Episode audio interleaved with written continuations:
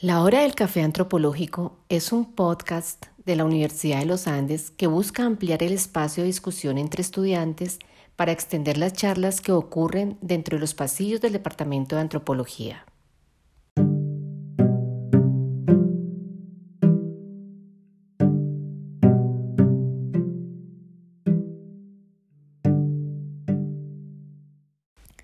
Bueno, bienvenidos y bienvenidas a un nuevo capítulo de esta segunda temporada del Café Antropológico.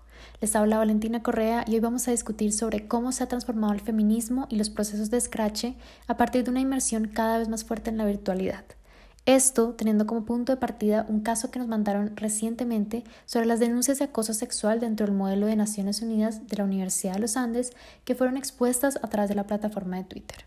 Para ello tenemos a dos estudiantes que se han vinculado a los temas de feminismo digital, que son Ivana Betancourt y Cristian González, ambos estudiantes del Departamento de Antropología. Así que bienvenidos y muchas gracias por acompañarnos.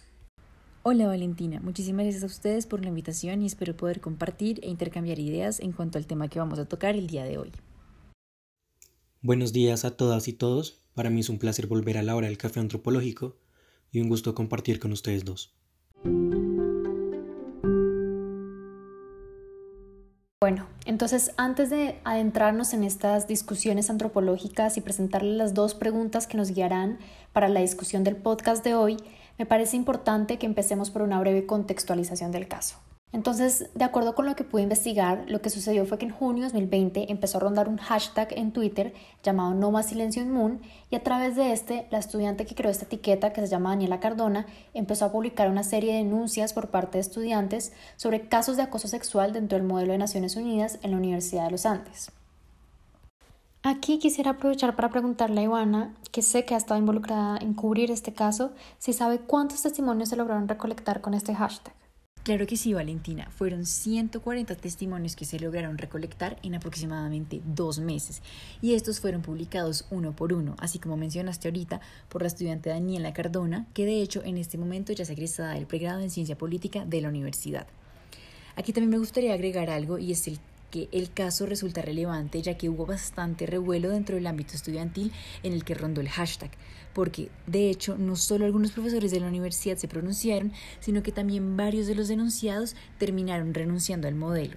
Y además de esto, muchos estudiantes de otras universidades como la Javeriana, el Rosario, la Nacional, se pronunciaron y crearon comunicados apoyando este proceso de escrache e invitando a los miembros de otras universidades a que estos se pronunciaran en caso de que existieran tipos de irregularidades dentro de sus modelos. Perfecto, yo creo que esta breve contextualización nos ubica en el caso y así puedo presentarles de una vez las dos preguntas que elaboramos para la discusión antropológica de hoy. La primera es cuál es el papel del scratch entre los procesos de reparación y la segunda, cómo entender esta nueva ola del feminismo a partir del acceso a Internet y las posibilidades reales de participar en este. Si quieren, podemos empezar por la relación entre Scratch y reparación. Así que, Ivana, cuéntanos un poco sobre qué es el Scratch y cómo podemos hablar en términos de reparación a la hora de pensar en las denuncias de acoso sexual. Entonces, pues en primer lugar, eh, pues en cuanto a qué es el Scratch, podríamos definirlo como un tipo de protesta y de acción colectiva que se acompaña por otras acciones como mitines o marchas y su finalidad siempre será la sanción social en ambientes físicos o virtuales. Es decir, podría decirse que es una herramienta que ha utilizado el feminismo para exponer públicamente a sus victimarios, pero en la cual no se busca dañar físicamente a la persona. Por otra parte, en cuanto al tema del proceso de reparación, creo que primero es importante abordar pues el tema del acoso sexual, puesto que, como señala la antropóloga Vina Das, históricamente pues el razonamiento legal en torno al acoso se ha desplegado a partir de la noción de que los hombres son salvajes sexuales posicionados naturalmente para tomar mujeres pero por otro lado, eh, que las mujeres pues se encuentran divididas entre buenas y malas. Así que mientras que las buenas no tienen antecedentes de promiscuidad sexual, pues las malas eh, sí tienen estos antecedentes. Entonces, claro, se les estigmatiza afirmando que son incapaces de decir que no al sexo. Entonces, esto nos lleva a que lo que ha generado esta distinción entre mujeres buenas y mujeres malas es que se cuestionen las historias de acoso sexual y que, como señala la antropóloga, esto tenga un efecto profundo en la subjetividad de las mujeres. De hecho, quisiera aportar aquí un dato que me parece interesante. En realidad, las acusaciones falsas son usualmente raras. Incluso en un estudio del 2010, Lizac y Cole encontraron que la tasa de denuncias falsas de violación es comparable a la de otros delitos violentos, es decir, del 2 a 10%, lo cual no es muy alto. Sin embargo, la estigmatización frente a las denuncias continúa siendo increíblemente elevada y esto refleja lo que mencionó Ivana. Concuerdo completamente con ustedes dos e incluso me parece importante vincularlo con lo que menciona la antropóloga Patricia Baxi, donde afirma que las sociedades libres de violación están marcadas por una mayor igualdad de género, así como por altos niveles de participación de las mujeres en la toma de decisiones y en la esfera pública, por lo que es evidente que este problema de acoso y violencia sexual se vincula a una persistencia de actitudes y de concepciones machistas. Pero creo que precisamente aquí entra el Scratch, ya que este podría visualizarse como una herramienta de acción colectiva en la que la mujer, a través de un grupo de apoyo, dirige sus denuncias al victimario y recibe aliento de mujeres en la misma situación. Así que, hablando de forma más directa, ¿cómo podemos pensar el papel del Scratch dentro de los procesos de reparación? En primer lugar, los procesos de reparación se entienden, según Cardona, Arroyave y Ramírez, como un proceso que involucra múltiples formas de intervención que busca el reconocimiento individual y colectivo de los derechos de las víctimas, así como el restablecimiento del lazo comunitario o la cohesión social que permita que los sujetos desarrollen estilos de vida de acuerdo a sus intereses y tradiciones. Además, este es un proceso que dignifica a las víctimas y reconoce sus afectaciones morales, psicológicas, laborales y pues, entre otros. Entonces, claro, pues teniendo esto en cuenta, se puede responder la pregunta frente al papel de Scratch. Entonces, pues teniendo en cuenta que es un proceso que puede llegar a ser fundamental dentro de los procesos de reparación, ya que reconocen a las víctimas de manera individual y colectiva, con el fin de evidenciar la situación que cada una ha vivido y no invisibilizar situaciones que causan daños emocionales y físicos a las mujeres.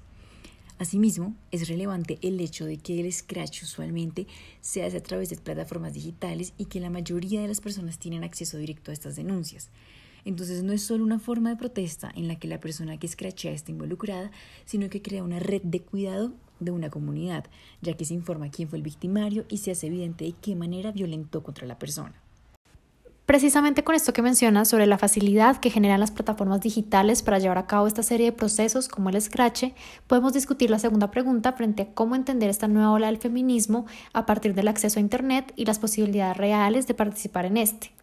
Me gustaría que Cristian abordara esta pregunta ya que él se encuentra estudiando el impacto de lo digital en las relaciones sociales. En primer lugar, es importante destacar que los medios actuales han ido desplazando a los medios tradicionales al punto de que estos últimos se han tenido que adaptar a la era digital a través de las nuevas herramientas tecnológicas.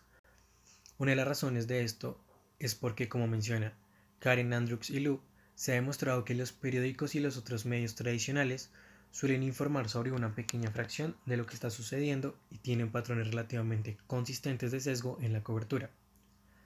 Esto ha llevado a que el activismo feminista y otros movimientos con luchas políticas busquen otros espacios para ser escuchados. Además de esto, al reducir los costos, los nuevos medios pueden facilitar un activismo, como en el caso del feminismo, más ágil, más participativo y menos dependiente de los guardianes de los medios tradicionales para llegar a los partidarios y objetivos. En segundo lugar, los autores anteriores también mencionan que las formas internas de los medios, como en Twitter, permiten a los activistas coordinar acciones, compartir información sobre eventos y desarrollos, construir una identidad colectiva y crear una cultura de movimiento más sólida.